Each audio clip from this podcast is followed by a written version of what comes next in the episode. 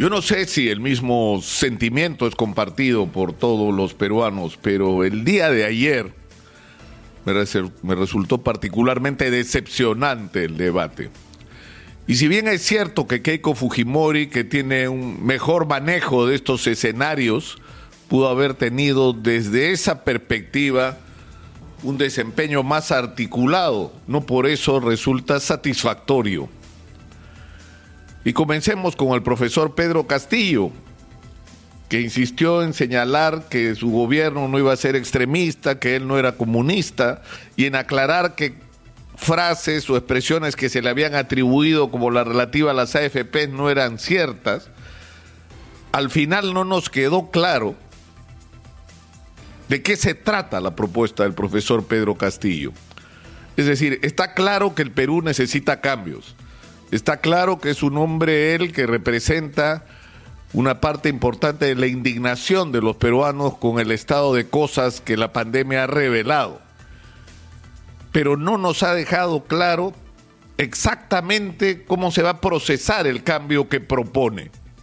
Cuáles son las medidas que va a tomar exactamente sobre cada una de las áreas vitales de la vida nacional.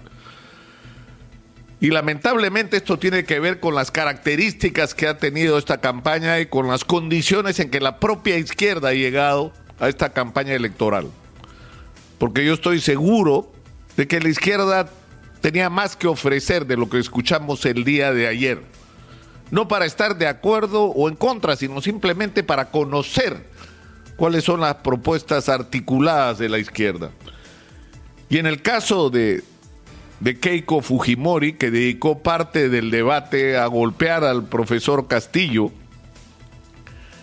hizo una lista de promesas que me imagino provocaron la migraña del eventual ministro de Economía, el señor Carranza, si gana las elecciones.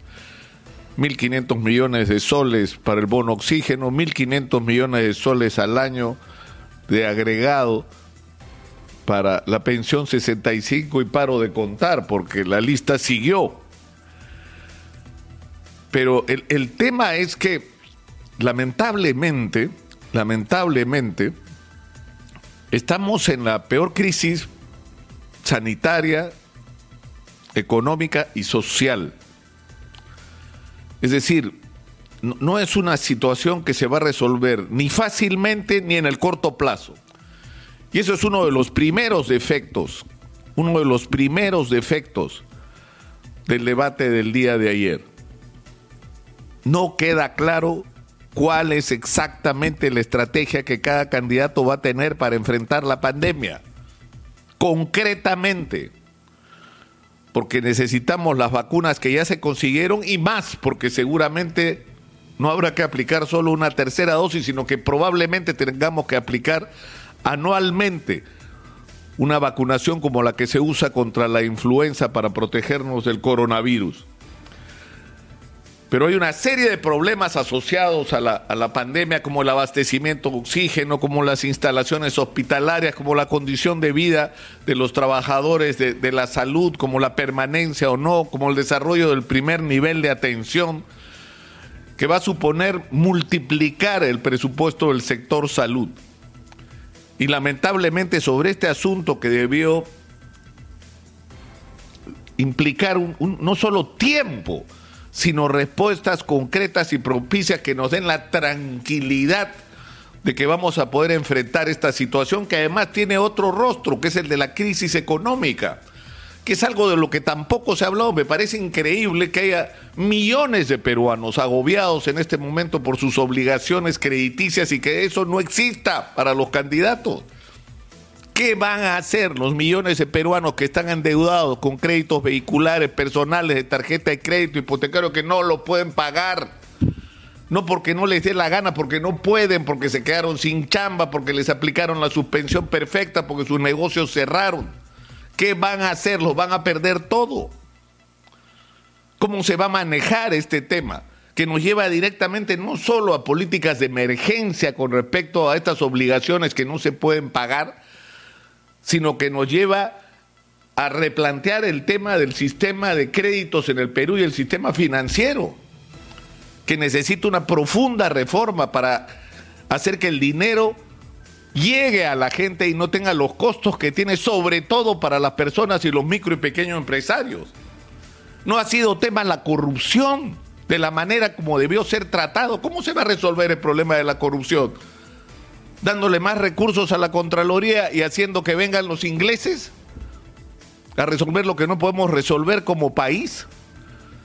La corrupción es una de las grandes tragedias nacionales y necesitamos, así como hicimos legislación especial sobre el terrorismo, necesitamos legislación especial sobre la corrupción que permita que los juicios se acorten, que los procedimientos sean más expeditivos, que se premie la colaboración no de los pendencieros que sueltan un poco de información para no ir a la cárcel y salvar sus negocios, sino de todo aquel dentro de una empresa que tenga o de una institución que tenga información que deberían ser premiados para desarticular las redes de corrupción. Es decir, necesitamos respuestas que lamento tener la percepción que ayer no hemos recibido.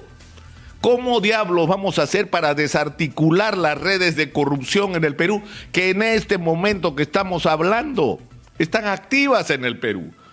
Prácticamente no hay adquisición ni contratación del Estado peruano que no esté atravesada por la corrupción y la corrupción en todos los niveles, desde los ministerios y el gobierno central hasta el último municipio, pasando por los gobiernos regionales. No es que la corrupción está acá y no está allá, está en todos lados y está articulada. Y hay que hacer cambios ahí profundos en los sistemas de contratación, en los procedimientos que tienen que ser simplificados al extremo, en la publicidad máxima con la que estos deben realizarse, en la expulsión del aparato del Estado de todos los funcionarios corruptos que pasan los gobiernos y ellos continúan. Es decir, hay que hacer muchísimos cambios en relación a este tema. El Registro Nacional de Proveedores es una vergüenza. Cualquiera está ahí. Las compras que podrían hacerse centralizadas se reparten. Todo el mundo ha comprado mascarillas en esta pandemia. Y eso es solamente uno de los problemas. El tema de la inversión pública, ¿cómo diablos se va a hacer para la inversión pública? Para que la inversión pública active la economía. Vamos a hacer montones de pequeñas obras y vamos a tener miles de juicios después por la corrupción con la que se han manejado esos recursos. Vamos alguna vez en nuestra historia tener estrategias y saber que tenemos recursos y hay que utilizarlos para resolver problemas no solo de corto, sino de largo plazo, que tiene que ver con infraestructura, tiene que ver con irrigación, tiene que ver con educación, con salud, con acceso a recursos básicos. O sea, solamente invertir dinero en construir viviendas y darle agua a la gente puede transformar este país y puede activar la economía ahora, hoy, en este momento. Es decir, resulta frustrante que después de, todo lo que hemos vivido no tengamos las respuestas que deberíamos tener, porque además hay muchos cómo que no se nos han dicho. Si solamente se activa Majes, se activa Olmo, se activa Chinecas y se activa Chavimochi, se puede dar empleo a cientos de miles de peruanos, pero la pregunta es cómo lo vamos a hacer, cuáles son los procedimientos, qué plazos tienen. Tenemos 600 mil millones de dólares enterrados en mineral que podemos sacar para transformar este país, que ya no es el de hace 30 años. No tenemos que negociar casi de rodillas para que vengan los inversionistas. Los inversionistas quieren venir, ya están acá en el Perú. ¿Cómo vamos a hacer? Cuáles van a ser las reglas de juego de esa negociación, más allá de lo que se haga o no se haga con los contratos existentes, porque hasta Keiko Fujimori está diciendo que hay que pedirle a las empresas mineras, por ejemplo, que han tenido sobreutilidades el año 2020, que compartan esas sobreutilidades, porque lamentablemente no está en la ley y debería. Entonces, discutamos también qué modificaciones se pueden concertar con respecto a los contratos firmados pero establezcamos una estrategia sobre cómo vamos a hacer para sacar el mineral nuevo, el que está ahí, el que todavía no se está explotando y que puede multiplicar nuestra riqueza. En fin, es lo que tenemos, es lo que tenemos. Este 6 de junio vamos a tener que decidir sobre lo que tenemos. Y yo creo que si alguna conclusión hay que sacar es que los ciudadanos tenemos que estar vigilantes. Lo que pase y no pase en el Perú en los próximos meses y años no va a depender solamente de quién gane las elecciones el 6 de junio. Va a depender de lo que los ciudadanos hagamos.